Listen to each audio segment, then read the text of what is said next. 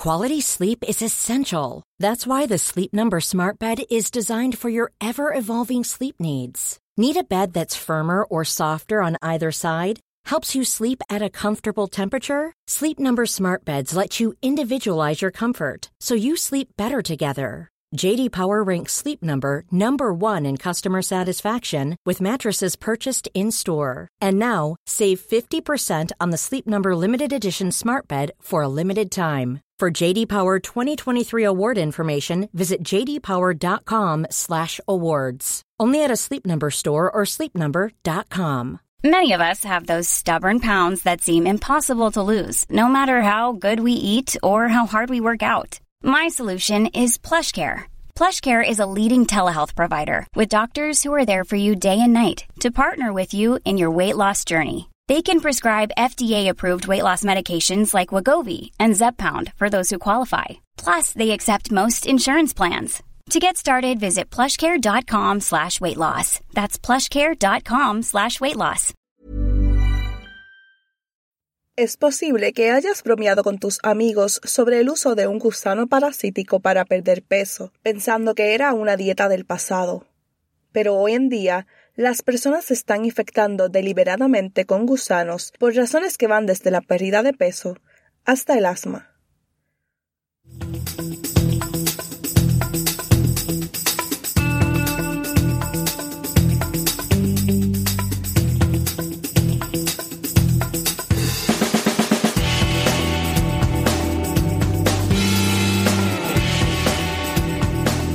Hola y bienvenidos a Tiny Vampires, un podcast sobre enfermedades, ciencia e insectos chupasangre, miembro de la red de Podcast Agora.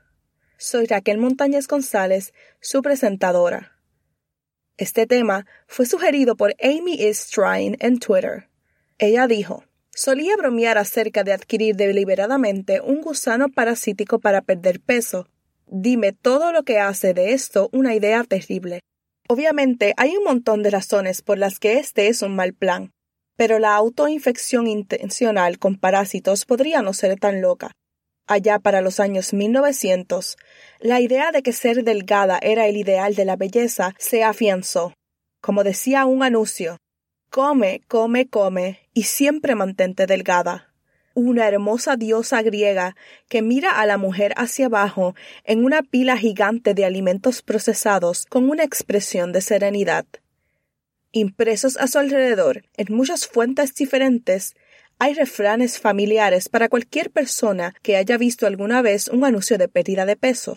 Sin dieta, sin ejercicio, sin peligro, sin efectos nocivos, y menos conocido, gusanos desinfectados y empacados.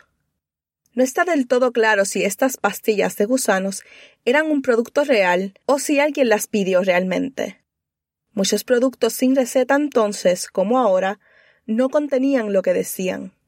Eso no significa que las personas no sean presionadas por la sociedad para llegar a este tipo de extremos.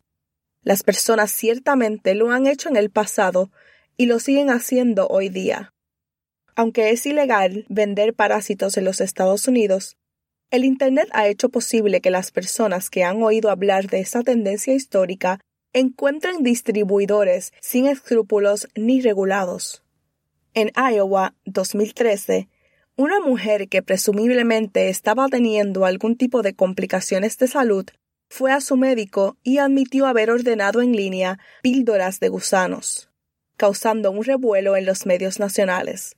En el 2010, los médicos en China vieron un aumento inquietante en el número de sitios web que ofrecen gusanos para perder peso. No seamos demasiado duros con las personas que llegan al punto en que están dispuestos a tragar algo como esto. Los alimentos grasos son más baratos en gran parte del mundo, por lo que mantener un peso saludable es un lujo que no todos pueden permitirse. Los vendedores mencionan cuánto peso va a perder el cliente y que es seguro, utilizando lo que parece ser ciencia real. Es solo una cuestión de confiar en la persona equivocada en una situación desesperada, y creo que incluso si creemos que nunca caeremos en la trampa, podemos entender cómo alguien podría caer fácilmente. Entonces, respondiendo a la pregunta, ¿por qué es tan mala idea? Bueno, puedes verlo desde dos perspectivas. ¿Por qué es una mala idea si su meta es perder peso? ¿Y por qué es una mala idea desde un punto de vista médico? Si tu objetivo es perder peso, esto no es la manera de hacerlo. Primero, la mayor parte del tiempo, y si tienes suerte, no pasa nada. Muchas personas que tienen gusanos nunca lo saben hasta años más tarde, cuando mueren y deja el cuerpo de forma bastante dramática junto con las heces. Esto puede ser un suceso psicológicamente traumático, ya que pueden llegar a tener un largo de muchos pies. Si terminas con síntomas, son bastante poco atractivos, como náuseas, diarreas, desnutrición y distensión abdominal. Si bien podrías perder peso, no se notará, ya que los gusanos causan que tu barriga se hinche. Los gusanos no solo estarían robando calorías, sino que todos los nutrientes de los alimentos que ingerimos también se consumen, lo que le da a la persona que la adquiere una apariencia poco saludable. Para adivinar por qué es una mala idea desde un punto de vista médico, hablemos de cómo funcionan estos gusanos. Las tenias son uno de los nombres más apropiados de los animales en el reino. Son muy largos, planos, divididos en segmentos e incluso color crema. En un extremo, tienen una estructura espeluznante con aspecto de cabeza llamada scolex. En los cuatro lados del scolex están los retoños y en la parte superior hay filas de ganchos. Estos ganchos y ventosas se utilizan para engancharse en el interior de la pared intestinal. Aunque no tienen boca, absorben todo lo que necesitan directamente a través de su piel. La belleza de ser un parásito es que todo está hecho para ti. No tienen necesidad de regular su temperatura, encontrar comida, buscar refugio, evitar a los depredadores o incluso respirar. Todo es atendido por su anfitrión, excepto por tres cosas. 1. La reproducción. 2. Sacar a su descendencia al mundo. Y 3. Evitar al sistema inmunológico de su huésped. El gusano más común para infectar a las personas es Taenia solium o la tenia de cerdo. El daño que hay en todo se relaciona con los tres puntos. Por ejemplo, la hinchazón es el resultado de que el sistema inmunológico de la persona infectada combata al gusano. Los síntomas más dañinos son causados por la reproducción del gusano. Tienen dos huéspedes. Al igual que la malaria tiene humanos y mosquitos, las tenias usan de huésped a los cerdos y a las personas. En las personas, los segmentos de la tenia producen miles de huevos de manera individual. Luego, se separan del extremo del gusano y salen del cuerpo con los residuos de alimentos. Cuando los cerdos y las personas viven cerca, los cerdos comen las heces humanas y se tragan estos huevos. Los huevos eclosionan, se mueven a través de la pared intestinal y en el torrente sanguíneo del cerdo, terminando finalmente en el músculo, donde forman un quiste. Cuando el cerdo es sacrificado, esos quistes se encuentran en la carne, y si la carne no se cocina lo suficientemente caliente como para matar los huevos, terminan en el intestino de una persona, y la tenia comienza a crecer, comenzando de nuevo el repugnante ciclo. Tal como está, la tenia parece bastante inofensiva, además de la desnutrición y la hinchazón, pero el problema es que la tenia no sabe si está en un cerdo o en una persona. Recuerde, hay dos tipos diferentes de huevos, los que salen de las puntas traseras de las personas y los de la carne de cerdo. Si una persona ingiere los huevos que vienen de las personas, por ejemplo, si alguien no se lava las manos bien después de ir al baño, o si las desinfecta y las pone en una píldora para que las trague a propósito, los huevos se rompen a través de la pared de las entrañas del paciente y abrirse paso en el torrente sanguíneo como si fueran cerdos excepto que las personas no son cerdos, por lo que a veces terminan justo debajo de la piel, dejando quistes grumosos, y horriblemente, pero rara vez, pueden terminar en el cerebro o la médula espinal, causando dolores de cabeza, confusión, convulsiones y aún más raramente la muerte. Si quieren saber más acerca de un caso como este, pueden entrar al Instagram arroba tinywampiresesp, donde compartí un enlace de una noticia recientemente de una persona en India que murió. Como puede ver, el ciclo de vida de la tenia es complicado. No confiaría en una persona aleatoria en Internet para saber la diferencia entre estos tipos de huevos, incluso si estuviera dispuesto a soportar la hinchazón, el agotamiento, la desnutrición, los dolores de estómago y los posibles bloqueos intestinales si se produjeran. Dicho todo esto, algunos científicos que estudian el sistema inmunológico están considerando la idea de que los parásitos no son del todo malos. Hay algunos que están siendo explorados como un tratamiento médico. En el episodio 26 aprendimos que las alergias son causadas por las células inmunes que han evolucionado para combatir los parásitos. Sabiendo esto, pensaron que si estas células estuvieran luchando contra un parásito real, dejarían de atacar el cuerpo de las personas. La idea es que nuestros entornos son demasiado limpios y libres de parásitos, por lo que el sistema inmunológico del cuerpo no tiene nada que hacer, por lo que el cuerpo del paciente se ataca a sí mismo lo que resulta en una enfermedad autoinmune como lo es la enfermedad de Crohn, el asma, la diabetes y todo tipo de alergias. Esta idea se llama hipótesis de higiene. Desde fuera parece que se sostiene. Países altamente desinfectados tienen altas tasas de estas afecciones, mientras que en los países donde las infecciones parasitarias son comunes, las enfermedades autoinmunes son raras.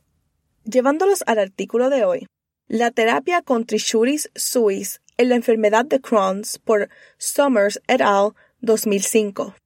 Summers no le podía dar a las personas cualquier parásito. Querían uno que iba a interactuar con el sistema inmunológico, pero no crecer tan fuera de control que iban a hacer más daño que bien. El whipworm fue elegido. Aunque ambos se llaman gusanos y son parásitos, estos son animales muy diferentes. Los whipworms se adhieren a las paredes del intestino como si fueran tenias, pero no están ahí solo para absorber los nutrientes de los alimentos que fluyen. Se alimentan de sangre. Esto significa que están interactuando con el sistema inmunológico del huésped mucho más directamente. Solo necesitan un huésped. No necesitan moverse de un lado a otro entre personas y cerdos. Como viven en los intestinos, ponen miles de huevos que se llevan a cabo en las heces.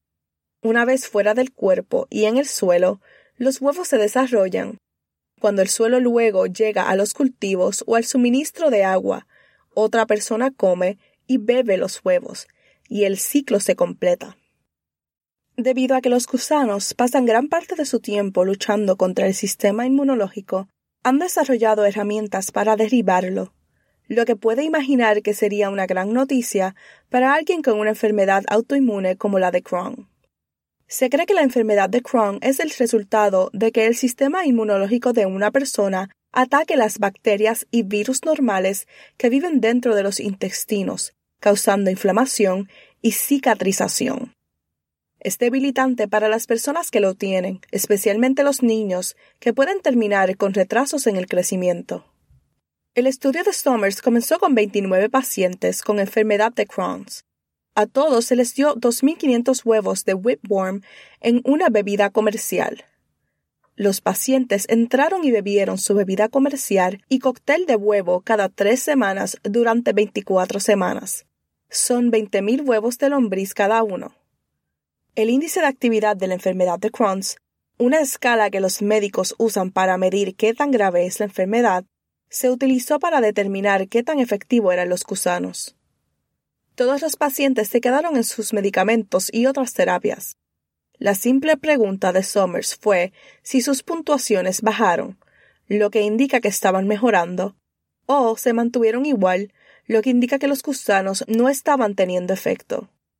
Después de 12 semanas, el 76% de los pacientes mejoró y el 66% entró en revisión.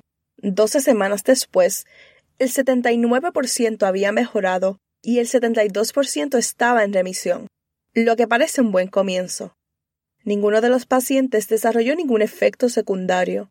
Al menos tenemos alguna evidencia de que los gusanos no están haciendo daño, aunque muchos de los síntomas de una infección por whipworm y la enfermedad de Crohn, como la diarrea, son exactamente los mismos. Esta investigación fue financiada por la Fundación de América de Crohn's y Colitis. Así que si te gusta este tipo de investigación, considera hacerles una donación. Si bien los resultados parecen bastante interesantes, el estudio fue solo una prueba de concepto. Nadie actuó como control, todos se quedaron con sus medicamentos y para empezar había muy pocas personas en el ensayo. Otros estudios sobre diferentes parásitos han mostrado resultados similares, mientras que otros no mostraron ningún beneficio en absoluto. Es otro tema de investigación al cual mantenerse atento. Y con esto acabamos el episodio de hoy. Recuerda seguirme en Twitter en arroba rmontane1. De verdad me encantaría saber quiénes me escuchan y hablar sobre estos temas. También puedes seguirnos a Raven y a mí en Facebook en Tiny Vampires Podcast. Recuerden que también estoy en Instagram como arroba tinyvampiresesp. Gracias por escucharme.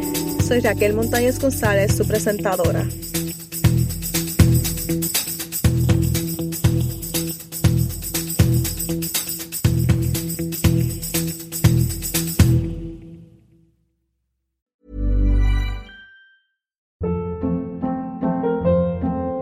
Hold up. What was that? Boring. No flavor. That was as bad as those leftovers you ate all week. Kiki Palmer here, and it's time to say hello to something fresh and guilt-free. Hello Fresh. Jazz up dinner with pecan-crusted chicken or garlic butter shrimp scampi. Now that's music to my mouth. Hello Fresh. Let's get this dinner party started. Discover all the delicious possibilities at hellofresh.com.